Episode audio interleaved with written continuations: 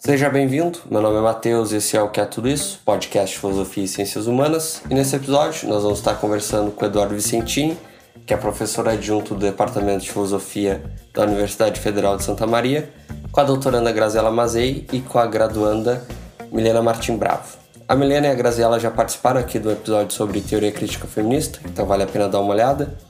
E nesse episódio nós vamos estar conversando sobre o que a filosofia tem a dizer sobre o casamento? A nossa discussão aqui é inspirada pela série de textos publicada na newsletter Parentes, do Grupo Matinal de Jornalismo, de autoria do Eduardo, Até que a Razão o Separe. Então a gente vai trazer esse, um conjunto de autores aqui para tentar exemplificar e dizer e, o que, que a filosofia tem a criticar ou a botar como norma sobre o que é casamento ou o que o casamento deve ser. É isso, bom episódio. Então, acho que a gente pode começar com uma pergunta mais geral, que é o, o que, que a filosofia tem a falar sobre o casamento, né? Olha, Matheus, Graziella e Milena, na verdade, quando eu comecei a pensar sobre esses assuntos, ah, eu achei, ah, deve ter um que outro filósofo aí, ou filósofa que escreve sobre isso e tal. Isso deve ser uma pesquisa fácil de fazer, restrita, etc. Né? E na medida em que eu, que eu defini assim, um cardápio mínimo pra, de autores e autoras para escrever a série Até que a Razão o Separe, eu me dei conta que esse tema atravessa a filosofia, a tradição filosófica inteira, no Ocidente e no, e no, Oriente. Quer dizer, é muito difícil o contrário, você não achar algum filósofo relevante ou filósofa relevante na história do pensamento que não tenha dado seus pitacos sobre o casamento. Né? Ah, eu, quando comecei a escrever a série, eu defini o São Tomás como sendo o primeiro é, numa, na ordem cronológica que eu adotei para a série, mas eu podia ter começado em qualquer outro lugar antes. Né? Claro, nos pré-socráticos eu acho mais difícil, né? talvez, sei lá, talvez o, é, o Heráclito teria alguma coisa a nos dizer metaf metafisicamente sobre essa questão de quando você entra e quando você não entra num casamento, se você é diferente ou não. Mas certamente já na República você tem né, toda uma uma discussão sobre como que o casamento tem que ser estruturado, como é quem que, quem que educa os filhos, qual é que é a relação entre pai e filho, o que, que o Estado tem a ver com isso. Então, assim, começar no São Tomás, que nem eu comecei, é completamente arbitrário. Então, basicamente, você tem duas coisas interessantes que a filosofia pode dizer sobre o casamento. Primeiro, você tem uma certa especificação do que, que o casamento deve ser. Você, você tem uma normativa, uma parte de ética prática, normativa, vamos dizer assim, que estabelece uma definição do que, que é o casamento, quais são as funções do casamento, quais são os objetivos que ele tem que atingir. E depois você tem uma parte crítica que está presente desde o início, que é de propostas de reforma no casamento. Né? Então, acho que as duas coisas. Você tem, primeiro, uma tentativa de definir o que, que é esta relação, porque, em, última instância, o casamento sempre foi pensado como uma instituição política dentro da filosofia. Né? Ah, ou seja, como base de qualquer outra instituição política, como no caso dos contratualistas, né? ou como algo que está desde sempre enraizado nos modos de sociabilidade humana. Então você tem uma tentativa de definir o que é o casamento e para que, que ele serve, e depois você tem toda uma tradição de crítica dessas definições e dessas instituições que está viva até hoje. Isso é uma das coisas que me chamou muita atenção. Você tem uma discussão recente, contemporânea, que obviamente que ela tem o seu auge, né, a sua principal, o principal momento, né, a sua principal urgência junto da discussão feminista uh, sobre a instituição do casamento, mas isso está até hoje. Você tem publicações recentes uh, sobre reformas do casamento, instituições, uma instituição que está em plena uh, transformação. E eu acho que uma das coisas que, que, é, que é mais visível quando a gente discute o que, que a filosofia tem a dizer sobre o casamento é a compreensão de que desde sempre o casamento foi pensado como uma instituição que atende múltiplos objetivos. E talvez essa é a parte interessante. Você cruza temas de ética, de filosofia política, ah, com uma, de uma maneira muito ampla na, ah, na filosofia, porque o casamento, em última instância, ele é uma união de vários objetivos. Né? Você tem a questão do controle da sexualidade, você tem a questão da educação da prole, você tem a questão de problemas de coordenação social, você tem questões econômicas da transferência de propriedade, ou seja, é um, é um amálgama de N objetivos. Então, dificilmente o, o casamento não pode ser. É, deixaria de ser um tópico de interesse filosófico, porque, em última instância, quase todas as principais disciplinas da filosofia prática vão ter que, em alguma medida, lidar com isso. Né? Então, você encontra em, na tradição inteira. Né? É, é surpreendente. Eu, eu, ingenuamente, eu achava que era uma discussão restrita. E, a, e, acabei descobrindo, trabalhando com isso e lendo sobre isso, que ela né, atravessa todas as áreas da filosofia. Pô, já que tu falou do, do São Tomás de Aquino, acho que a gente podia usar ele como um exemplo inicial do, do, do que a filosofia tem a falar sobre o casamento, seja de forma normativa ou crítica, né, como tu, tu apontou. Sim.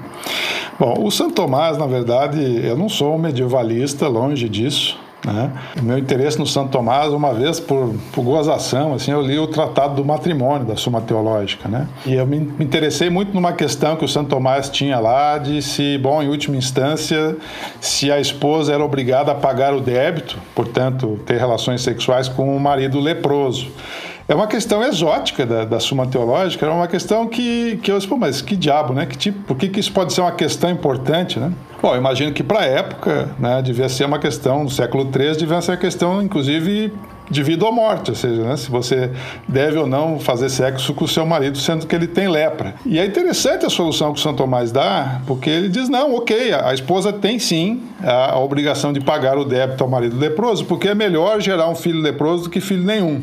E aí quando você pensa nisso, você diz, pô, mas que, por que que diabo né, você vai ter uma definição, uma, uma exigência dessa com esse, nesse grau de absurdo, né? Em última instância, né? Para nós hoje, olhando retrospectivamente, isso é uma, né, é uma, uma conclusão filosófica de ética prática eh, que, né, nas raias do absurdo. E aí você vai pensar o seguinte, pô, mas qual é que é a definição que esses caras tinham do casamento? Né? Qual é que é a definição clássica aristotélico-tomista do casamento? Basicamente, o casamento tinha que atender quatro objetivos. O principal deles, e o primeiro deles, era a geração, criação e educação da prole. Né? Então você tinha é, isso como um fato, né? ou seja, a instituição política do casamento serve para isso. Segundo, ela tinha como objetivo promover o que o Santo Tomás chamava de fides, que é uma espécie de amizade conjugal, né? uma ajuda mútua e compartilhamento da vida doméstica. Em terceiro lugar, você tinha o casamento como uma, uma ferramenta de coesão social, ou seja, você tinha que ampliar as possibilidades de amizade uh, que são criadas pelos vínculos do matrimônio para além da família. Então você unia famílias diferentes em uma estratégia de cooperação social. E por último, essa é talvez a parte mais né, polêmica da, dos objetivos do casamento, numa visão aristotélico-tomista, que ele serviria como uma espécie de remédio para a concupiscência ou para o desejo, ou seja, uh, você casa as pessoas para que elas não fiquem aí fornicando desordenadamente, né, o que eventualmente podia causar N problemas de coordenação social. Então, basicamente, quando você vê a, a visão que o uh, aristotélico tomista do casamento, você tem essa conjugação desses quatro pontos. Sendo o primeiro dele a questão da prole, né, uh, fica, você entende por que, que o São Tomás, no Tratado do Matrimônio, responde dessa forma a essa questão. Né? Ou seja, uh, o casamento serve para procriação. Logo, se o cara está leproso, isso é simplesmente um acidente do percurso, né? Azar, né? Vamos lá. O objetivo é, de fato, a procriação. Né? Tanto que ele diz isso explicitamente, né? Melhor um filho com, com lepra do que, do que filho nenhum. Bom, então vamos lá. Pois é. Eu posso fazer uma pergunta? Sim. Eu queria saber, Vicentino, esse, esses, uh, esses aspectos aristotélicos tomistas que tu cita, tu não acha que eles ainda persistem hoje em dia? Por exemplo, a produção é a reprodução. E tanto essa questão sexual, que, por exemplo, ah, os jovens, ah, tomara que namore logo, porque daí não fica saindo e ficando com várias outras pessoas nesse sentido, assim. Olha, Milena, claro que sim. Ah, provavelmente é, essa visão sobre o casamento ela, ela, é, ela, é, muito durável, ela ainda vige. Né? E por quê? Porque ela, ela atende determinadas exigências de coordenação social que são presentes até hoje. Né? A gente pode achar ruim, pode não concordar, e de fato acho que tem bons motivos para, por exemplo, não associar casamento necessariamente com, com geração de, de, de prole. Né? Aliás, as taxas de natalidade estão cada vez caindo mais no mundo inteiro. Então, se é, se é por isso, as pessoas não casariam mais, né? se fosse esse o único objetivo do casamento, ou um dos principais. Então, sim, a, a, a, vigência dessa visão sobre o casamento ainda está aí. Tanto que você tem neotomistas, né, como Finis, por exemplo, defendendo o casamento. uma das, das, grandes dificuldades do ponto de vista jurídico de reconhecer a união homoafetiva, por exemplo, era exatamente essa. Mas vem cá, por que, que você vai reconhecer a união homoafetiva e dar direitos às pessoas que. Né, se em última instância essa união não vai gerar filhos, não vai gerar uma família, entre várias aspas. Né? Então, isso é um argumento ainda recorrente. Nós estamos falando de, uma, de decisões que, né, que, que colocaram, por exemplo, a união homoafetiva uh, no espectro jurídico do Ocidente, no, a coisa muito recente, muito recente. Né? Estamos falando aí de 20 anos, menos que isso. Né? Então, sim, essa visão ela, ela dura, ela perdura, ela está aí. Ela está aí em vários momentos, né, em várias discussões para o bem e para o mal. Né? Por um lado, ela atende determinados problemas que todo mundo tem que resolver. Isso é uma das questões interessantes na discussão do casamento, porque a instituição do casamento ela vem para atender determinados problemas que são recorrentes, problemas de, recorrentes de coordenação social, como por exemplo, o que fazer com os filhos? Quem educa os filhos? Que, quem, quem, quem, quem põe comida na mesa? Né? Ou seja, esses problemas existem em, em quaisquer sociedades. Né? E, e, essa é a razão pela qual a discussão do casamento é tão profícua, porque ela, ah, no modo como você define e regula o casamento, se seguem o, o, tipo de solução que você dá a problemas de coordenação recorrentes. As pessoas vão continuar tendo filhos, as pessoas vão continuar tendo necessidade de se alimentar, as pessoas vão ter que continuar ah, transferindo propriedade na sua linha de descendência, por exemplo. Né? Então, assim, esses problemas estão aí e eles vão continuar aí. Né? Uh, e, e, aí, bom, a, a, discussão do casamento fica premente. Né? E eu acho que é interessante também, né? Porque ao longo de todos os textos que tu publica, né? Uh, bom, a gente está falando de várias épocas diferentes, de várias perspe perspectivas diferentes, e ao mesmo tempo é, parece visível que um, um núcleo de normatividade se mantém, né? Porque a questão da educação é, permeia todos os textos, né? A questão de enfim, quem educa serve para reproduzir, não serve para reproduzir, qual a finalidade, né? E parece que tem, por mais que a gente, que nem eu disse, a gente passe por filósofos diferentes aqui que tu retrata, tem um, um núcleo normativo que se repete, né? E não sei, a variação de elementos não parece nem ser muito grande, né? Porque a, a crítica também, eu acho que ela é direcionada não da mesma forma, mas aos elementos constituintes dessa noção de casamento, né? Isso foi bastante interessante, assim, ao longo dos textos. É, o, e eu acho que as, as, as, questões normativas elas se repetem exatamente, eu acho por esse aspecto central estrutural, que é os problemas que o casamento tem que, que resolver são problemas de coordenação para qualquer sociedade. Você pega, por exemplo, a Emma Goldman, que está escrevendo num período chamado Era Progressista nos Estados Unidos, né? Aquela, aquele final do século XIX, começo do século XX, que, aliás, né, não é muito diferente do período em que o Russell né, escreve Casamento Imoral.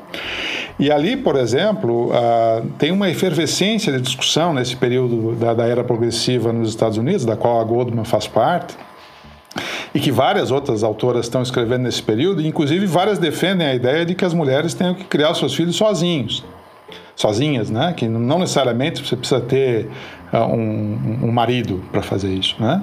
Você pode ter seus filhos numa relação de, de um, livre, né? E você tem que ter autonomia para poder educá-los, mas de igual maneira a função da educação ainda permanece, mesmo que sendo né, no, na figura de uma mãe uh, solo, né? ou seja, a, a, instituição do casamento ela deixa de ter essa função, mas alguém tem que cumprir essa função.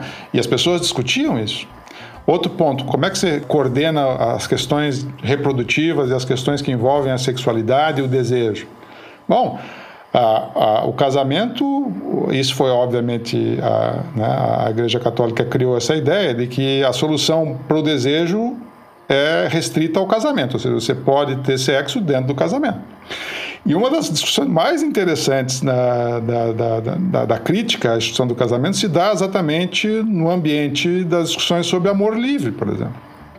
Por que diabos eu devo ter que realizar a, a satisfação dos meus desejos sexuais tão somente dentro da instituição do casamento? O que replica, por exemplo, hoje propostas de reforma uh, que dizem coisas do tipo: vem cá, o casamento ele quer contratar várias coisas entre as pessoas. Contratar, por exemplo, quem vai ser a mãe, o pai de, um, de, um, de uma prole, contratar com quem eu faço sexo ou não. Será que eu não podia, por exemplo, ter divisão desses contratos? Eventualmente eu acho muito legal, por exemplo, transar com o João. Mas eu quero ter filho, filhos com a Maria. Então eu faço o seguinte: eu contrato a, a, a minha prole com a Maria e o meu sexo com o João. E ok. Tem um livro fabuloso da, da Elizabeth Brake sobre é uma coletânea que ela fez, After Marriage, onde tem N autores fazendo propostas, por exemplo, desse tipo. Bom, quem sabe seria mais saudável, por exemplo, a gente ter contratos diferentes para atender objetivos diferentes. Você não precisa ter. Se eu quero ter filho com o João e quero ter sexo com a Maria, muito bem, eu contrato uma coisa com um, uma coisa com outra. E divido essas, essas, essa, a, a persecução desses objetivos em relacionamentos distintos. Bom, de novo, né, uh, tu tem aí, os problemas são os mesmos, agora você tem soluções diferentes. E a crítica filosófica do casamento, ela propõe fazer isso. Uma das coisas que eu acho interessante também é o seguinte, a crítica filosófica do casamento está sempre à frente dos costumes, vamos dizer assim. Né? Hoje dizer um negócio desse pode parecer, tá, mas que negócio mais absurdo, como assim, né? Bom, pode ser que daqui a 15, 20 anos, 50 anos, 100 anos, essas as pessoas estejam de fato implementando essas modificações. Isso é interessante. A crítica do casamento sempre teve à frente dos costumes, mas os costumes estão sempre correndo atrás dessa crítica do casamento e eventualmente adotando algumas dessas soluções. Né? Quem a, a, a, a conquista da união homoafetiva como um direito, por exemplo, como, uma, né, como algo que está dentro da, da, das legislações, e, bom, isso foi antecipado na crítica filosófica do casamento. E depois foi uma conquista realizada por, por esse grupo. E eu imagino que isso possa vir a acontecer no futuro. Eu, pelo menos assim espero. O casamento ele é interessante também porque ele é mutável, ele, ele, ele tem esse caráter, vamos dizer assim, de flexibilidade. É, esse aspecto uh, que tu fala, por exemplo, do amor livre, eu vejo que na verdade o que a gente chama de amor livre hoje em dia, em que pelo menos dentro do casamento ambas as pessoas elas podem, sei lá, ficar com outras pessoas além da pessoa que é mais compromissada em certo sentido, na verdade hoje em dia a gente chama isso porque as mulheres têm esse direito, né? Porque se a gente for pensar, o amor livre ele sempre existiu para os homens, principalmente para os reis. né? Então, assim, o que a gente chama de amor livre hoje em dia é isso de bom. Agora a mulher, ela também tem o direito de ficar com outras pessoas e não somente o homem de ter amantes, né?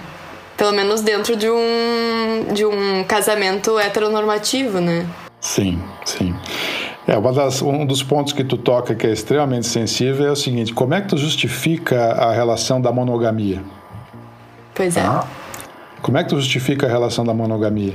Bom, antes dos de exames de DNA, isso tinha uma, uma para definir paternidade, por exemplo, isso era um problema, saber quem que é o pai. Então, uh, por exemplo, no contexto medieval, uh, tomista, por exemplo, a justificação da monogamia era muito simples. É dizer, bom, só, só pode ter sexo com um e casar com um, porque daí você sabe, ou pelo menos tem maiores chances de saber quem é o pai. E aí, portanto, né, uh, saber quem que assume responsabilidades com quem. Né?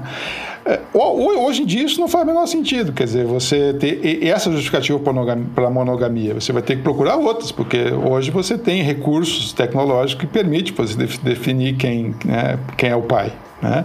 Um dos maiores problemas, a, a, como determinados fatores biológicos, como por exemplo, né, quem dá a luz, isso é um acidente da, da, nossa, da nossa biologia, vamos dizer assim, que, seja, que a, a maternidade seja inequívoca e a paternidade seja um problema. Eu chamo isso jocosamente de o dilema da cornitude, ou seja, você nunca sabe quem que é o pai, né? Ou pelo menos não sabia até um determinado momento. Pois esse dilema da cornitude, ele acaba gerando a pressão para a monogamia. É, essa, é, essa era a razão, né? Hoje em dia, talvez essa razão está completamente em desuso. E você tem razão em apontar que a flexibilidade do comportamento sexual para os homens era muito mais, era muito maior do que para as mulheres. Mas por essa razão, né? Bom, a, você tem flexibilidade né, para os homens na conduta sexual, porque em última instância, bom, você sabe sempre quem é a mãe. Sim.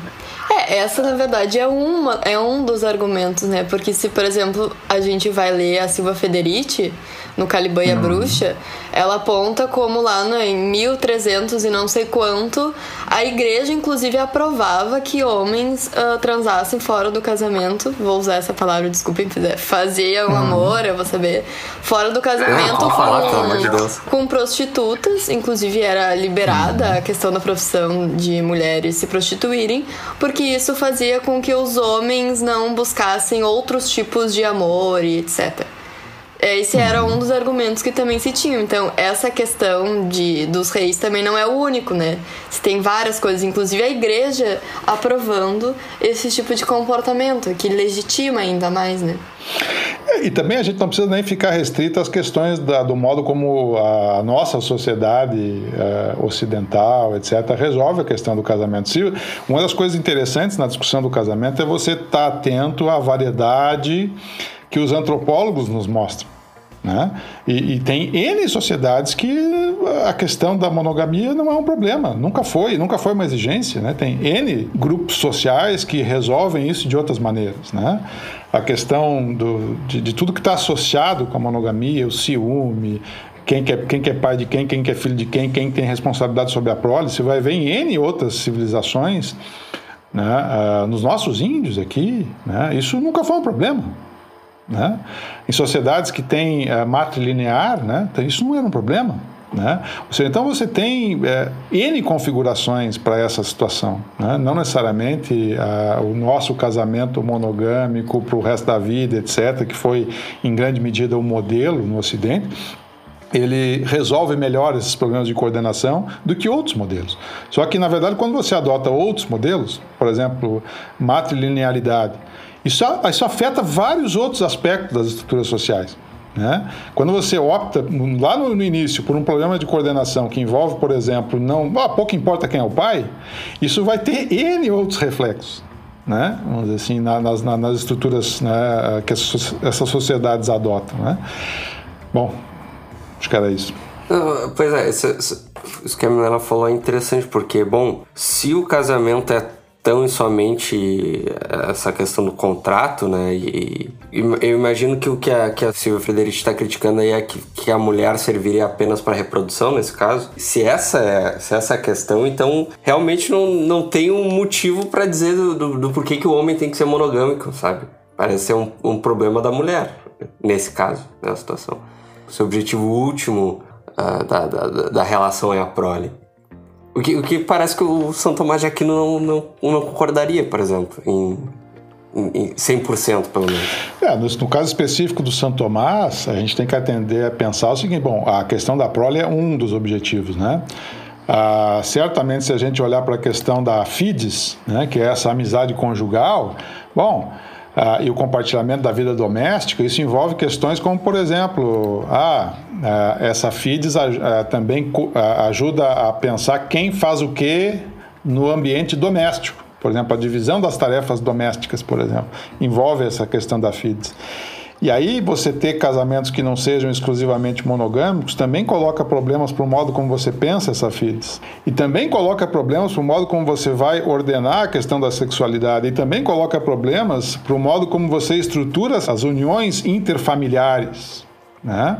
Ou seja, é, quando você muda um aspecto, você acaba tendo reflexo em todos os outros objetivos. Né? Então, não é só a questão do São Tomás, não é só a questão do, de quem é filho de quem, né? É um dos aspectos do problema, né? tem mais uh, uh, fatores a ser levado em conta.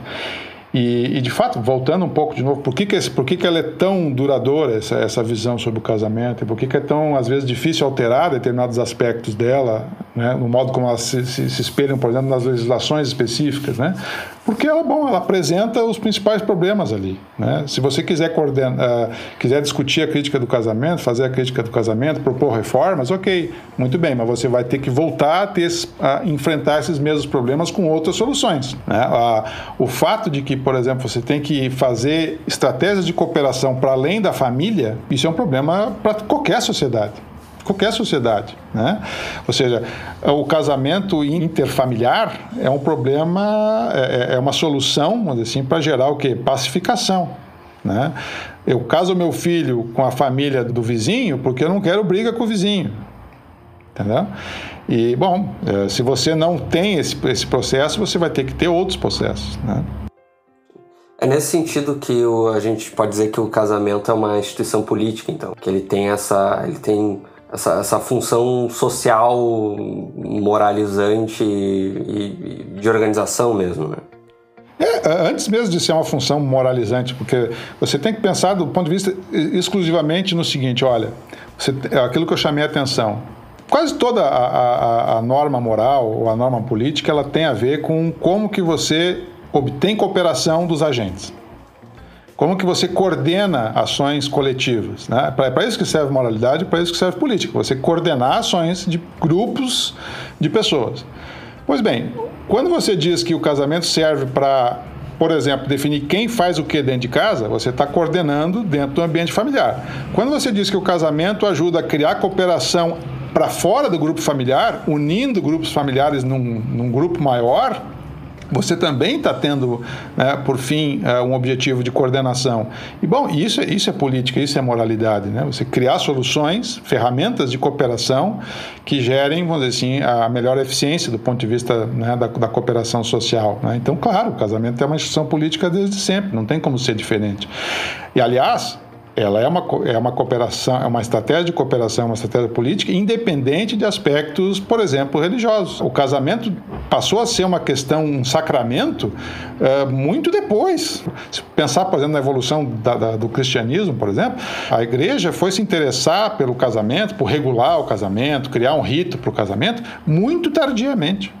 Quer dizer, né? É, eu vou chutar aqui, agora não me lembro exatamente a data, em que momento que foi criado o casamento como sacramento, tá? Mas isso certamente é depois do século XII e XIII. Né? Então você tem todo é, o cristianismo primitivo ali que os caras não estavam nem preocupados com isso entendeu? Mas por quê? Porque o casamento já cumpria suas funções de coordenação social antes mesmo de ser né, algo que pudesse ser regulado pela igreja, entendeu? Na verdade, o casamento passou a ser regulado pela igreja, inclusive a partir do momento que você começa a ter problemas para coordenar a relação entre estados nacionais, né? tipo assim, onde casar né, o cara da Espanha com o cara da França podia ser uma boa coisa, entendeu? Bom, e aí então você precisa ter uma autoridade para regular essas, essas, essas uniões de largo impacto, de, né? Antes disso, praticamente não, né? Ok, a gente vê, então, como tu falou, nasce como uma instituição política e tal, o casamento é quase como uma função social, mas, e, e, principalmente, acho que isso fica mais claro quando, dá, quando dessas relações uh, interestado, né? Tipo, uh, meu filho vai casar com a tua filha, então tu não mata meu filho, eu não mato tua filha e deu. a gente sela aqui um pacto. Mas uhum. acho, que perde. Acho, parece que na modernidade. Na modernidade não, mas no, no momento contemporâneo, tu não tem mais uma, uma obrigação e parece que entra aí a questão do amor romântico, né? Que é bom, as pessoas vão ficar juntas porque elas se amam e ponto. Não é, não é para uhum. resolver uhum. algo necessariamente. Tanto que. Só, só, só, vou complementar. Tanto que, como tu falou lá no início, uh, o, as pessoas, não se tem, a taxa de natalidade decresce, está cada vez menor, mas ainda assim as pessoas casam, né? Talvez não necessariamente na igreja ou alguma coisa uhum. assim, mas ainda casam. Uhum. Bom, tu falou nessa questão uh, casamento e amor romântico. Isso é, isso é um outro dado interessante. Né? A, a, a ideia de que as pessoas casem por amor né, e que esse amor seja definido como um amor romântico é algo muito recente na história da civilização. Né? A gente pode definir isso como uma espécie de uh, paradigma do, do, casamento a partir do século XIX. Antes disso, quer dizer, é, você não tinha nada disso. O Montaigne é interessante. Você pega os ensaios do Montaigne, ele diz claramente isso. Né? Uh, tem, tem, três ensaios dele, pelo menos, que ele fala sobre o casamento, e num deles, explicitamente, ele diz: olha, o casamento é, é, é algo que diz respeito à sociedade, não aos indivíduos. A história do casamento arranjado não é um acidente né, na, na, história do, da, da, da, evolução do casamento. Por quê? Porque era muito mais prudente, né? e acho que o Montaigne até usa essa expressão, você fazer casamentos arranjados, onde pessoas com um pouco mais de sensibilidade sobre as dificuldades de coordenação social, etc., os pais, no caso das famílias, né, sabiam muito melhor como fazer essa junção do que uh, o caráter volátil dos desejos das pessoas, dos nubentes, vamos dizer assim. O que, que uma, uma mulher ou um cara né, de 15, 16 anos vão saber sobre problemas de quem com quem que ele deve casar? Uh, isso seria completamente uh, arriscado deixar essas decisões ao arbítrio dessas vontades, desses desejos, né? Então a ideia que, que, que, você casa por amor é uma coisa que a gente aprendeu faz, faz, foi ontem né? assim, que, que essa ideia apareceu, né? Essa ideia ela, ela foi uma das revoluções né, da, da, na história do casamento foi quando essa, essa esfera da liberdade individual, do desejo individual, do amor, da, entra na equação. Isso nunca foi equação. Bom, que, que, se amassem, que se desejassem, que se sentissem bem uns com os outros, bom, isso era um efeito colateral. Isso não era né, em absoluto condição necessária. Né? Eduardo. Mas pensando um pouco agora também sobre a questão do, do Matheus, uh, claro que é um avanço de liberdades individuais, casar por amor e não ter um casamento arranjado, enfim. Mas ainda assim, mesmo a gente tendo esse pequeno avanço, eu acho que, não sei se tu vai concordar ou não, ainda assim o, o casamento ele cumpre uma função na estrutura social que é basicamente a mesma, né? Eu ia seja falar exatamente pela, isso. Com, seja pela vontade dos indivíduos, ok, temos um avanço, mas ainda assim o casamento ele vai tá estruturando a sociedade do jeito que ela é até hoje, né? A gente tem, sei lá, a partir do casamento, a divisão de tarefas pagas e não pagas, né? Uhum. A, a educação dos filhos, então a gente tem, sei lá, vantagens para as pessoas que são casadas, por exemplo em linhas de crédito, em, em todos, uhum. o, o, todos os âmbitos, assim, uhum. econômico ou não econômico da sociedade.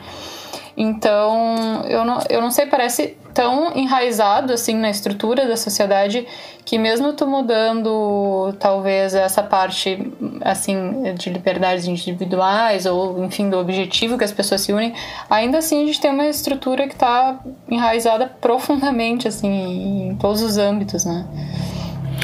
Sim, você tem. É. é. A palavra que eu ia usar, só para daí o Vicentino já falar para nós duas, a palavra que eu ia usar especificamente e que eu acho que justamente é uma coisa que se mantém dentro do casamento é o patrimônio. É os dois se uhum. unirem em prol da como é que eu posso dizer dentro da sociedade para defender um patrimônio e isso daí eu coloco tanto quanto a, a prole digamos os filhos quanto também os bens materiais e tudo mais. E eu acho que é, é mais ou menos essa função social que o casamento tem até hoje. É juntar as forças em prol de um patrimônio que os dois vão construir e manter. Uh, sim, a questão patrimonial ela é um dos fatores, né? Vamos dizer assim, de é, como que nós, enquanto casal, vamos trabalhar cooperativamente para gerar um fundo de poupança para os nossos descendentes, né? E como é que nós vamos transmitir isso para eles e eles vão ter o direito sobre isso, né? É, sim, mas por mais que essas, essas questões elas permeiem toda, vamos dizer assim, a, a, o modo como a sociedade se estrutura, né? Uh, Percebe-se daí a importância que tem, por exemplo, críticas que vêm, por exemplo, do feminismo liberal. Eu vou dar o exemplo da Claire Chambers, por exemplo, né? Ela tem um livro absolutamente fabuloso, né, do qual é, é, com quem é o livro com qual eu termino a série, né, onde ela diz o seguinte: bom, basicamente o casamento ele cria desigualdades, né, é uma instituição que cria desigualdades. E por que, que ele cria desigualdade? Porque ele está inserido num arcabouço legal onde as pessoas são divididas entre aquelas que casam e aquelas que não casam. E aí você tem uma simetria dentro da sociedade por razões que, que vocês acabaram de explicitar. Né? Por exemplo, quem tem direito a quem, Se eu sou casado, eu tenho uma, uma linha de crédito à minha disposição, um seguro à minha disposição. Se eu não sou casado, eu não tenho. A minha, a, o meu perfil de crédito, por exemplo, muda se eu sou solteiro ou se eu sou casado.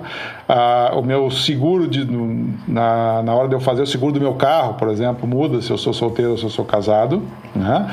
Ou seja, eu tenho vantagens ou desvantagens econômicas, e, portanto, eu crio desigualdades em função do status de ser casado ou não ser casado. O que, que ela diz nesse livro? Né? Ela diz basicamente que é contra o casamento, né? uma defesa igualitária de um Estado sem casamento, ou livre de casamento. Essa é a ideia dela. A ideia é a seguinte: as relações que as pessoas estabelecem na sociedade deveriam ser dadas de um, de um completamente independente do Estado, do Estado civil. Todas as, as, regulações que existem na sociedade deviam ser dadas independente do fato do cara ser casado ou solteiro. Essa é a ideia. E essa ideia é hiper radical. Hiper radical. Basicamente é o seguinte: se o cara você quer casar, você pode casar. Ela não é contra que as pessoas façam cerimônias de casamento do jeito que quiserem, etc. Não, mas o problema é que isso não, não deva ter impactos do ponto de vista da igualdade, da liberdade, da justiça na, na, na, na, na equação social. Ou seja, todo o ordenamento dessa, né, eh, das questões de crédito, das questões de herança, das questões de acesso a bens, é, tudo isso devia ser feito independente do status matrimonial ou não. E isso, quando você percebe bom, o quanto que teria que mudar para isso seu caso, né? você percebe que é uma mudança gigantesca. Né? Então, e aí você percebe o quanto o casamento está, de fato, enraizado no modo como nós estruturamos as nossas sociedades. Como a Graziela falou, mesmo que as pessoas tenham né, considerado como um avanço casar por amor, por decisão do, do arbítrio individual, dos pares, etc., dos, dos, principais envolvidos no processo, ainda continua tendo essas consequências. Né? E aí, para você se livrar dessas consequências, você tem que fazer uma praticamente uma reforma em todo o status né, do direito, no, no, caso, no, caso do Brasil, seria né, o que a gente chama de, direito de família, né, a parte do direito civil que cuida das relações que envolve você estar tá casado ou estar tá solteiro, que é muitas, são muitas. Né? Então você tem que pensar, teria que pensar, repensar toda uma legislação que não fizesse referência ao status da pessoa, se é solteiro ou se é casado. O que é, aí dá para ter uma ideia do tamanho do que isso implica, né? o tamanho da, das implicações que tem, por exemplo, você aceitar a, o que significa estar casado ou estar solteiro. Né? É, mas eu acho que hum, eu acho que seria, inclusive, uh, nesse caso que tu cita, seria necessário muito mais que uma reforma legislativa, por exemplo, porque por exemplo, uma coisa que me chamou muita atenção quando eu estava lendo a parte que tu escreve sobre o John Locke é que tu fala sobre o pacto voluntário e aí tu fala para isso é necessário dispor de certa liberdade. Mas eu fico pensando, tá, uhum. mas quem dispõe dessa certa liberdade, pelo menos, sei lá, uhum. há 60 anos atrás, não era a mulher que dispunha uhum. de certa liberdade para escolher fazer esse pacto voluntário, né? Então, isso também é uma coisa bem recente, né? Uhum. Então seria é, necessário uma reforma social também, cultural. Uhum. E o eu Locke acho que entra Locke... na história do casamento por causa disso, né? Quer dizer, ele, é. desculpa, Graziela, te, mas não, já, já, nada, não. já quero te ouvir. Uh, ele, a ideia do casamento como um contrato, né? Uh, de estender a noção de contrato para a relação de casamento, ela ela tá ali no, no Locke, né? Bom, em, que em outro lugar estaria antes, né? Uh, mas é, e isso, isso querendo ou não, ele coloca o casamento num, numa esfera, vamos dizer assim, próxima do arbítrio dos indivíduos, né? Por isso que ele é tão importante nessa história toda. Uh, não, eu lembro que eu acho que algumas aulas sobre contratualista, sobre Locke, né? Eu lembro que que algumas pessoas apontaram que o Locke era ainda muito à frente do seu tempo, porque ele falava sobre divórcio e, enfim, o, o casamento era um contrato voluntário, ou seja, a mulher também tinha possibilidade de entrar ou de sair desse contrato, ou seja, há ganhos de direitos dentro do, do contexto do Locke, né? E aí a gente tem depois a, a leitura muito, muito crítica da Pateman, né? Falando sobre o contrato e sobre toda a dimensão contratualista uhum. do, do casamento e sobre a mulher como parte desse, desse contrato, né? Como objeto do contrato, não como parte, mas como um objeto. Então, uhum. a gente vê a crítica do casamento sendo feita desde os contratualistas e pegando dimensões diferentes disso, né? Porque quando eu li só o Locke, eu realmente achei que, nossa, temos um, um avanço aqui, né? ganhamos alguns, alguns direitos e liberdades, mas ainda Sim. assim, é... qual Sim. a posição da, da mulher dentro disso, né? Afinal, essa liberdade vale tanto assim ou não? E como que ela participa do casamento, né? Enfim, é tudo bastante complexo.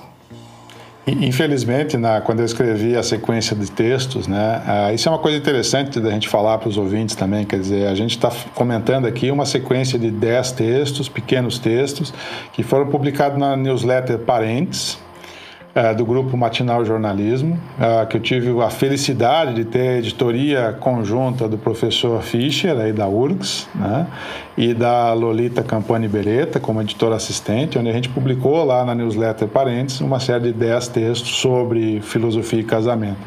E aí o Locke é um dos, um dos que está lá. Né? E quando eu discuto Locke nesse texto, eu falo sim desse aspecto né, de avanços, vamos dizer assim, quando você coloca o, o, casamento dentro da ótica do contrato, inclusive, bom, se é um contrato pode ser interrompido em algum momento. E o Locke explicitamente deixa o espaço para isso, né? A questão da insolubilidade do casamento, por exemplo, o Locke não faz o menor sentido. Você pode sim, se você, você tem a liberdade de contratar, você tem a liberdade de entrar e sair, né? dependendo da conveniência dos contratantes. Mas, por outro lado, né, eu não tive tempo de, por exemplo, fazer um, um, um texto sobre o livro da, da Peitman, O Contrato Sexual, que foi um dos livros que abriu a minha cabeça para essa discussão, né? porque eu também tinha essa ideia, ah, mas quão moderninhos são esses contratualistas, contratualistas né? quão avançados eles são, etc etc. Né? Mas uh, o ponto que ela coloca, oh, muito bem, você tem, um, você tem o contrato social e, e, o contrato anterior ao contrato social, que é como é que se define o contrato né, sobre os direitos, sobre o uso do corpo da mulher os direitos reprodutivos associados a isso. Em que momento que as mulheres foram chamadas a dar o seu pitaco nesse contrato?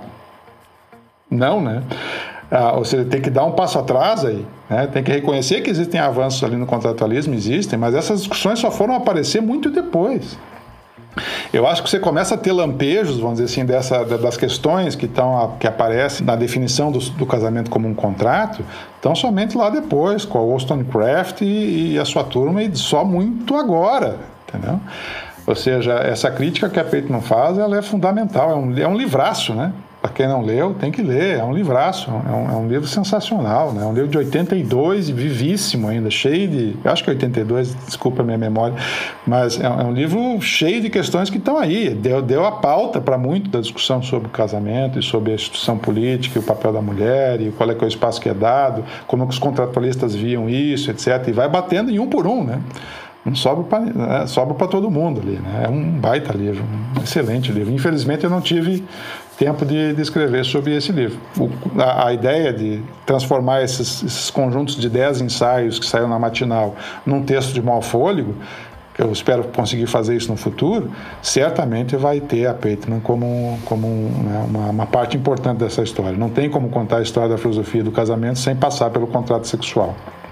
A gente está abordando, abordou o casamento até aqui com uma, essa questão do contrato e basicamente com uma instituição política, né? Eu, eu queria talvez tentar entrar numa seara um pouco mais perigosa que é como é que os, os indivíduos se sentem nisso, né? Porque, por exemplo, eu não, eu não sei se tem, se, se, tem algum filósofo que fala sobre como era o, o casamento. Porque, bom, tem, o São Tomás aqui não fala da questão da, da fides ali, né? Do, do, essa amizade conjugal. Bom, parece ter uma, uma questão afetiva aí. O, que eu estou tentando dizer é como é que funcionava, se, se tem, se eles chegam a falar disso, se eles chegam a levar em consideração a, a questão emocional. Por exemplo, no, no casamento como apenas, sei lá, um, contrato onde eh, a família vai dizer para o indivíduo com quem que ele vai casar, se era levado em consideração essa questão emocional, ou só, tipo, se virem aí, não é problema meu. Eu, eu só juntei aí agora com vocês. Né? Tipo. Não, é óbvio sim, você tem várias discussões filosóficas sobre o casamento que são sensíveis à dimensão emocional que está envolvida nesse tipo de associação. Né? O Montaigne fala disso, né? o Bertrand Russell fala disso, a Emma Goldman fala disso. Ou seja, você tem textos que explicitamente exploram quais são, a, qual é a coloração emocional adequada para você entrar numa relação desse tipo. Né? A própria noção de feeds no Santo Tomás, ela também tem um aspecto uh, envolvido aí que tem uma tessitura emocional. Né? Uh, afinal de contas, você tem uma espécie de cooperação, de ajuda mútua ali que envolve aspectos emocionais. Né? Então, sim, é, por mais que tenha, vamos dizer assim, o casamento como uma instituição política, ela é uma, constituição, uma, uma instituição política muito particular, ou seja, que une pessoas para coisas muito vitais, que é saber com quem que eu faço sexo, pra, com quem que eu procrio, como é que eu cuido dos meus filhos, como é que eu organizo a minha, a minha propriedade, etc., com uma pessoa que eu tenho uma relação 24, pontos, 24 barra 7, ou seja, né, 24 horas, 7 dias por semana. Né? E, bom, isso não é uma coisa que você, tenha, que você possa discutir sem levar em consideração aspectos da organização emocional dos indivíduos que estão aí envolvidos, né?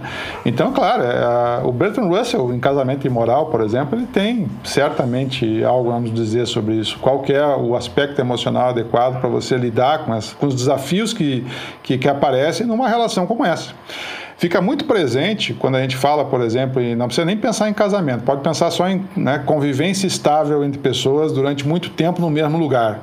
É só pegar o exemplo do, do que, que ocorreu com as pessoas agora nesse período de pandemia, né, isolamento social. Pessoas, sei lá, que estavam vivendo juntos, ou mesmo casados ou não casados, etc., e que tiveram que agora, ah, por forças maiores, permanecer juntos mesmo, no mesmo espaço durante longos tempos longo tempo. Né? Eu tenho certeza que isso não foi fácil para ninguém. Teve, teve até um episódio interessante, teve um pessoal de uma assessoria é, de relacionamento ligado à Igreja Católica que convidou eu e minha esposa para fazer uma palestra sobre exatamente isso. É, e uh, a gente deu o título de hiperconvivência na pandemia, os desafios da hiperconvivência. Cara, e são muitos. São muitos, quer dizer, uma, uma hiperconcentração de convivência num período como esse, por exemplo, exige um controle emocional muito maior. Se você já estressa com o seu gato, com o seu cachorro dentro de casa, agora você imagina né, com filho, papagaio, cachorro, esposa, esposo, tudo ao mesmo tempo, durante seis meses dentro de um apartamento, por exemplo. Né, saindo só para ir no supermercado e voltar, ou coisas do tipo. Olha, né, é, é óbvio que seria uma, uma, uma, um, o casamento sob várias pressões, né? Ou a convivência sob várias pressões. Mas a questão da textura emocional aparece aí, né? É, como é que você hiperconvive com a pessoa, né? O tempo inteiro, 24 horas, 7 dias por semana. Não é fácil, né? Você precisa ter muito, muito o, o que pensar sobre a, qual é a disposição emocional adequada para lidar com isso. Não, eu só ia comentar sobre como tem. Eu acho que eu já li em algum lugar, mas eu não lembro onde. E eu acho que é, também tem muito culturalmente essa divisão entre quem é a amiga dentro de casa, no caso a mulher, e a amante. Como tem essa divisão, né, pro homem nesse, nesses dois personagens da vida, né? A amiga, mulher, e a amante, mulher, fora de casa. Dentro do imaginário. A amiga é que cuida dos filhos. Ou tem outro papel? Não é esse papel, é que dá o conselho, é que faz mais aquele papel da mãe, sabe? Ah, que cuida do marido e dos filhos, então. Mãe dos dois. Isso, mas eu digo amiga no sentido de que, bom, não vai ter relações sexuais, né? E daí é, isso é, é destinado ao amante. É cuidado, né? É o papel do cuidado, né? Afetivo. É que é, essa, essa dimensão afetiva é interessante, porque ela. Porque, por exemplo, a, como tu falou antes lá de. de, de eu, não, eu, não, lembro de qual autora tu estava falando exatamente, mas tu deu o exemplo do, dos contratos, né? Então, de repente, eu posso. Não necessariamente ter uma monogamia, mas eu, eu vou contratar. Então, com, com, com o João, com a, com a Maria, eu vou criar meus filhos, com o João eu vou ter uma relação sexual apenas. E daí é, é, interessante, é interessante também nessas discussões sobre amor livre, que bom, tu tem uma dimensão afetiva aí que não é tão simples de resolver, não é, não é apenas contratar, né? E eu acho que isso é, isso é interessante pensar dentro do casamento também. Não só a relação monogâmica, mas, enfim, uma relação poligâmica, isso também vai ter que. Quem é que vai ficar com quem, que hora, como é que um não vai ter ciúme do outro, etc. Depende, é, é, os textos, por exemplo, eu não, eu não, eu não encaro essa questão do, do, do, poliamor, né? É uma questão difícil de lidar, muito difícil de lidar, né? Propositalmente eu deixei isso de fora quando escrevi os textos, porque é bem sensível, é complicado, né? Eu, eu sinceramente, não, não, não tenho nem informação para te dizer como é que isso funciona, entendeu? Tem que ler mais, tem que pensar mais sobre isso, né? A questão de como que se estruturam relações poliamorosas, por exemplo. Eu sei que é uma das esferas da crítica do casamento, ah, é nessa direção, né? Mas eu sinceramente não faço a mínima ideia de como é que isso possa funcionar. Né? Fico, fico no vácuo né? para discutir esse tipo de questão. Assim, que, tipo assim, co, como é que se estrutura a, a, emocionalmente, por exemplo, uma relação poliamorosa, né? Gostaria de saber se tu tiver alguma sugestão para me dar, assim, de como é que, como é que isso funciona. Não, eu, né? eu acho que dá, eu acho que dá, entendeu? Eu acho que dá. Eu acho que é possível. Sei lá. O cara tem que estar tá muito seguro de cima, tá bom. Mas seja uma questão mais. Enfim, não é tão filosófica. Mas tá. Só a questão que eu, que eu queria enfrentar ou trazer é essa questão da, da afetividade dentro do relacionamento, né? Porque. Sei lá, falar de contrato ou falar apenas como instituição política. E, e, bom, isso eu acho que mais hoje do que, sei lá, como, como era como tu comentou, que até o século XIX essa questão do, do amor, de casar por amor, não era, não em consideração. Mas quando isso passa a ser levado em consideração, então tem um ganho de liberdade e tá, tu, tu, eu acho que dá para aceitar que o casamento se mantém com a mesma função estrutural, e daí tem essas questões da, das linhas de crédito, de como é diferente para o seguro, da, da, da crítica da, da, Chambers, mas tu tem um outro componente aí que é diferente. Bom, as pessoas vão estar tá casando porque elas querem, em alguma medida. E daí tem outro desafio, que é interno ao relacionamento. Que não é tão estrutural, mas é um, é uma, é um, é um, é um desafio afetivo interno do relacionamento. É. Uma coisa é tu estar tá casado por, por obrigação, outra coisa é tu estar tá casado porque tu quer. Ou porque tu sente que tu deve fazer aquilo. Olha, na verdade, quando, quando o amor romântico entra na equação do casamento, a questão da adequação emocional é, é, ainda é mais importante, quer dizer, né? Porque vamos supor que você, vamos imaginar que chegasse o teu tio lá, né, o teu pai te apresentasse, Mateus, a Maria e dissesse, ó, oh, Mateus, a partir de amanhã, né, eu quero que você comece a, a namorar a Maria e você vai casar com a Maria, né? Bom, Uh, o que, que ocorre aí? Né? Você praticamente vai entrar nessa relação uh, obrigado, né, por determinação do, do, dos teus genitores, etc. E digamos que a responsabilidade de criar laços emocionais, um ambiente emocional adequado para que, é, que isso não seja um tormento para ti e para Maria, é, é menor né, a tua responsabilidade nisso. Agora, quando você entra é, porque quer numa relação matrimonial, quando a esfera dessa da tua decisão envolve, por exemplo, isso que nós chamamos de amor romântico ou qualquer outra coisa que seja parecida com isso, digamos que a responsabilidade que você tem para melhor, para bem conduzir a esfera emocional desse relacionamento é agora sim algo que te compete, né? Porque senão não faz o menor sentido você ingressar numa relação porque você quer e você não ter a mínima disposição, vamos dizer assim, para adequar uh, o seu estado emocional a outra pessoa ou fazer isso funcionar. Ou seja, me parece que as responsabilidades são muito maiores, ou seja, a, a preocupação com a esfera emocional no casamento quando da, do ingresso do amor romântico na equação Agora sim, isso está no teu colo resolver, né? Você tem sim que resolver isso, você não pode dar as costas para isso, né? E isso implica também questões que envolvam, por exemplo, o modo como você estrutura a relação sentimental, não só com a sua parceira ou parceiro, mas também com, a sua, com seus filhos e filhas, né? Ou seja, questões como alienação parental, por exemplo, né? Isso, isso é um problema severo, porque você entrou na relação porque você quis, você teve filhos porque você quis, e agora você não consegue estender uma relação sentimental apropriada em relação à esposa ou à prole, ou esposo e à prole. Bom, parece que tem alguma coisa bastante equivocada aí. Né? Coloca esse problema com uma dimensão ainda maior. Né? E também nós temos que pensar o seguinte: tem esferas do pensamento ético que consideram né, o casamento como uma, uma espécie de laboratório de autorrealização. Ou seja, você ingressa numa relação como essa porque você quer construir com alguém que você gosta, que você aprecia, que você compartilha determinados valores, uma vida em comum. E essa, esse laboratório do casamento passa a ser também uma espécie de laboratório ético, ou seja, você vai uh, ter a responsabilidade de poder adequar a sua, o seu tônus emocional, as suas decisões, as suas esferas deliberativas, por exemplo, pra, junto com essa pessoa. Isso é uma, é uma espécie de aventura ética, você entrar no casamento também sobre esse aspecto. Né? Exige de você né, toda uma, uma abertura, vamos dizer assim, em relação às decisões que ser tomadas, a, o dia que a pessoa acorda bem ou acorda mal, etc, etc. Você tá, tem que estar isso muito mais presente para você. Né? Por isso que eu estava falando, ó, casar é bom, casar é bom, entendeu? eu, eu, normalmente eu faço uma piada sobre isso. Se não fosse bom, não teria casado quatro vezes, né? Mas é.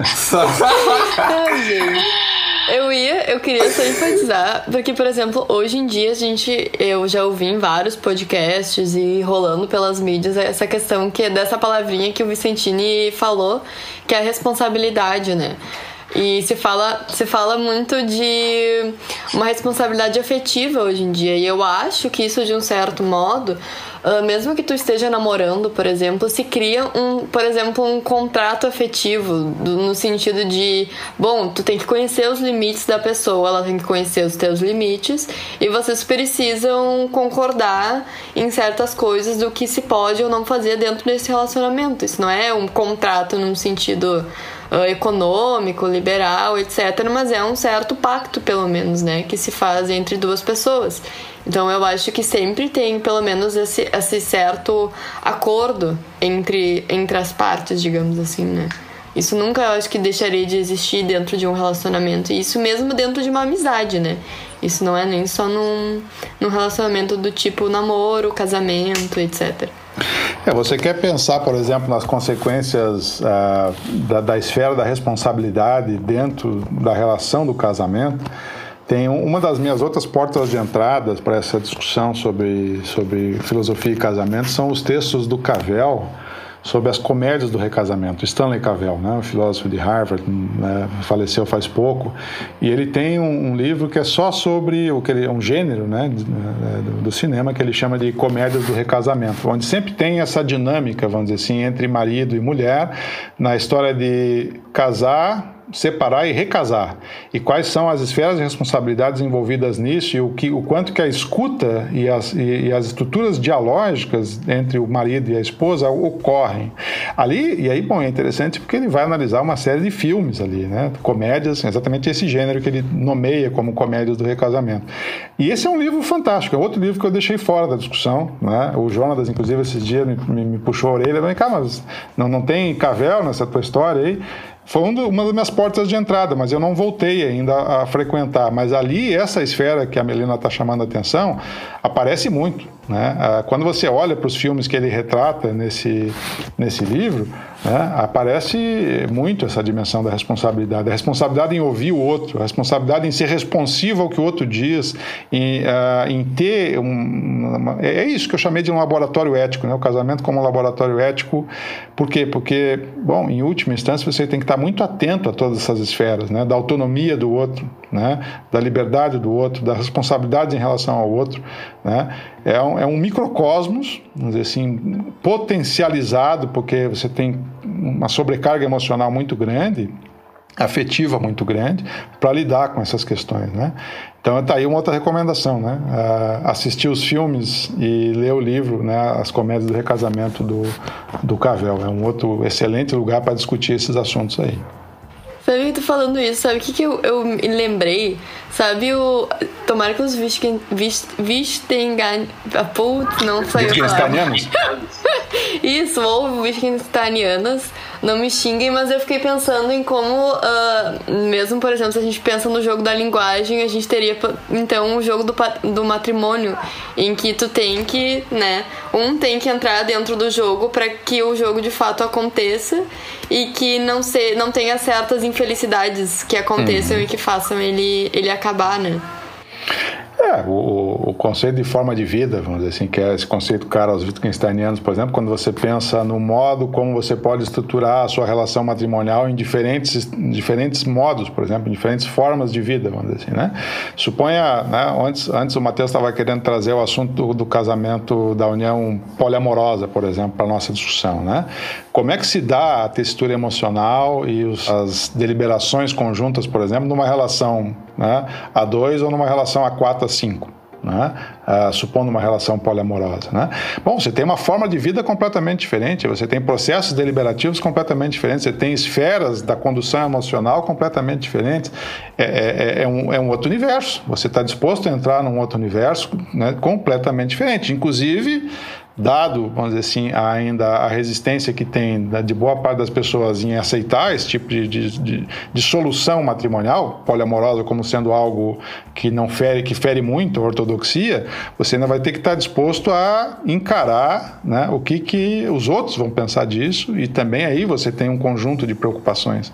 Eu gosto muito da, da postura, por exemplo, da filósofa Carrie Jenkins, né, que tão logo casou com um filósofo também, publicou um artigo em conjunto dizendo olha, nós aqui nós aceitamos relações sexuais para além do casamento, isso é normal. Então não fiquem muito preocupados se vocês nos virem depois de casados com outras pessoas.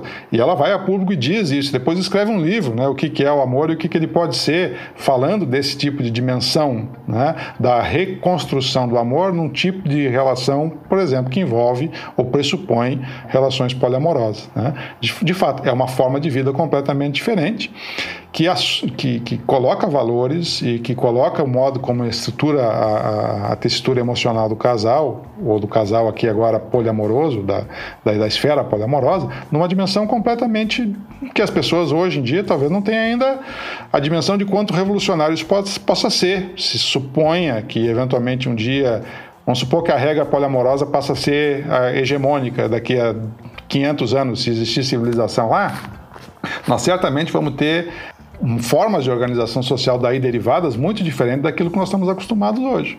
Até a poligamia ali eu, eu fico, não, tá, vai. Passou disso eu já fico meio, ah, não sei.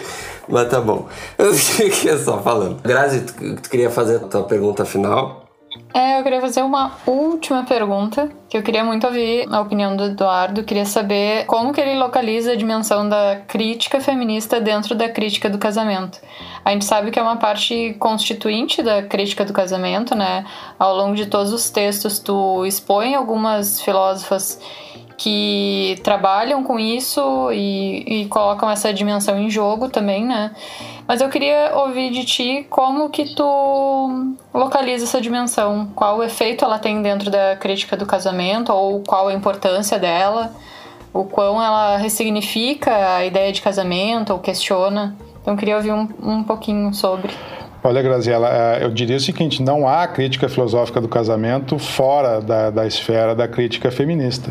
Né? Ou seja, ela, é, ela, ela nasce junto né? Se, se a gente olhar, por exemplo, só pensando nos episódios da série, né? Saint Thomas, Christine de Pizan, Montaigne, Locke, Mary Astle, Rousseau, Wollstonecraft, Goldman, uh, Bertrand Russell e Claire Chambers. Bom, aqui claramente, né? Todas as autoras aqui ou são feministas ou proto-feministas, né? Pizan, uh, Astle e Wollstonecraft, né? Uh, nessa esfera do proto-feminismo, quase feminismo, bom, e Emma Goldman e a Claire Chambers. É claro que tem várias outras aí, né?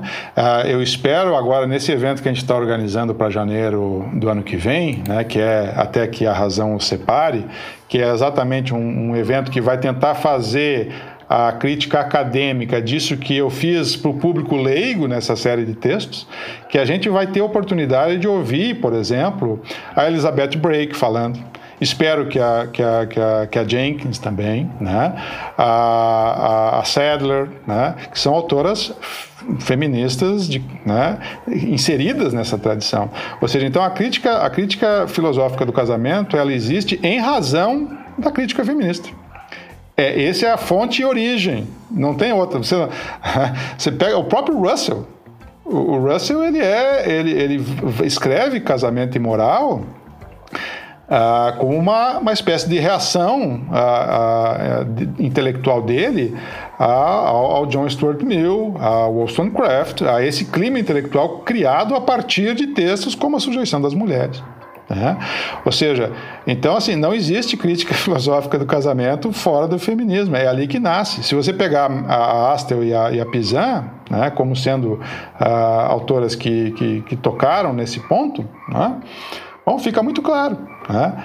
Uh, pode ter eventualmente situações, por exemplo, pensar assim, o John Milton ou o Locke querendo abrir espaço para divórcio, por exemplo. Né? Bom, não era exatamente, a gente não pode dizer nem que o Locke nem que o Milton eram feministas, mas eles estavam propondo reformas do casamento. Mas as razões pelas quais eles estavam propondo essas reformas eram muito distintas das, da, da, das, das, questões que envolvem, por exemplo, a igualdade ou disparidades entre os gêneros. Por exemplo, né? ah, ali, o, o, Locke, por exemplo, e o Milton estavam interessados em discutir a possibilidade da, do, do divórcio por razões de, sei lá, acomodar interesses políticos da nobreza particular, né? ou, ou, ou sei lá, da, do, de uma proto-burguesia. Agora, o, a crítica feminista do casamento é que dá a direção da crítica filosófica do casamento. Ela nasce com ela e permanece. Hoje, as principais coisas interessantes que foram ditas sobre união homoafetiva, sobre reforma do casamento, vêm dessa área. Né? Uh, você não tem como fazer crítica filosófica do casamento sem uh, os textos da tradição do feminismo. É ali que ela, é ali que ela acontece, é ali que ela está. Bom, não necessariamente só ali, mas ela sem, sem ter isso como centro da discussão, você perde o, acho que perde, perde o fôlego, perde a razão, inclusive, de ser. Né? Então ela é central, ela não tem como ser diferente. Né? Uh, mas Eduardo, se tu quiser, e daí ficar a teu critério. Não, acho que só a pergunta grade já encerra bem o episódio. Eu queria saber qual é a tua visão sobre o casamento. Olha, se uh, quiser também. viu, Matheus? Uh, Se comprometer seguinte, aí. Uh, curiosidade pessoal, né, Matheus? Curiosidade.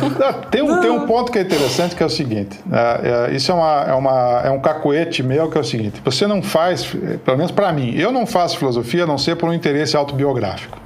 Né? Não, justamente. Os, justamente. os temas, os temas que me interessam em filosofia são os temas que interessam para a minha vida. Eu não estou dizendo que isso tem que ser a regra da pesquisa filosófica, óbvio que não, seria uma idiotice dizer um negócio desse. Mas o que eu estudo, o que eu pesquiso, né, tem reflexo uh, no modo, na, nas coisas que eu quero resolver autobiograficamente, que, que me afetam né, de alguma maneira.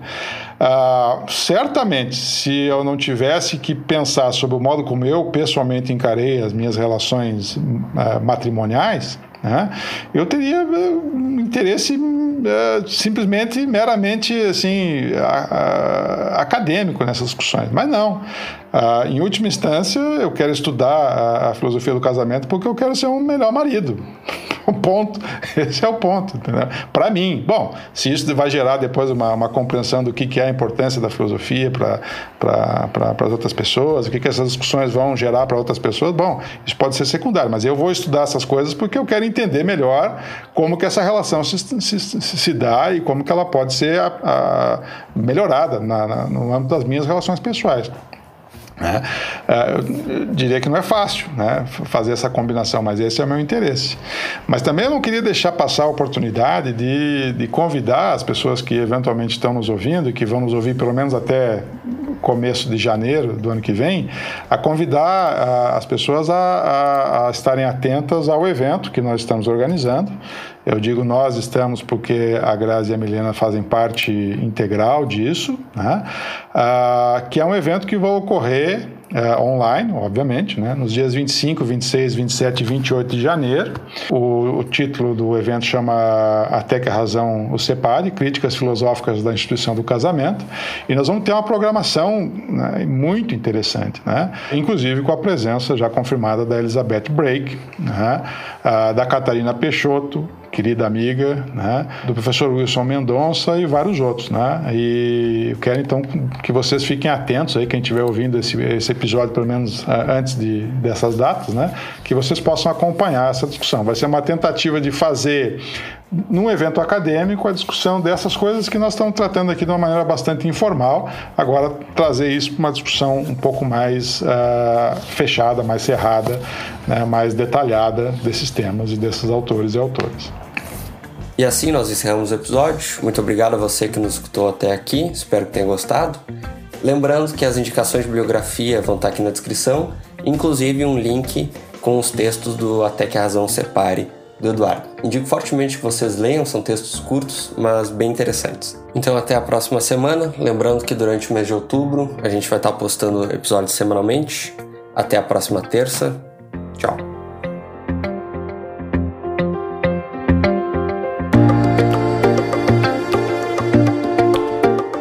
Esse episódio foi editado por Joe Prats. Contato em arroba Joe Prats.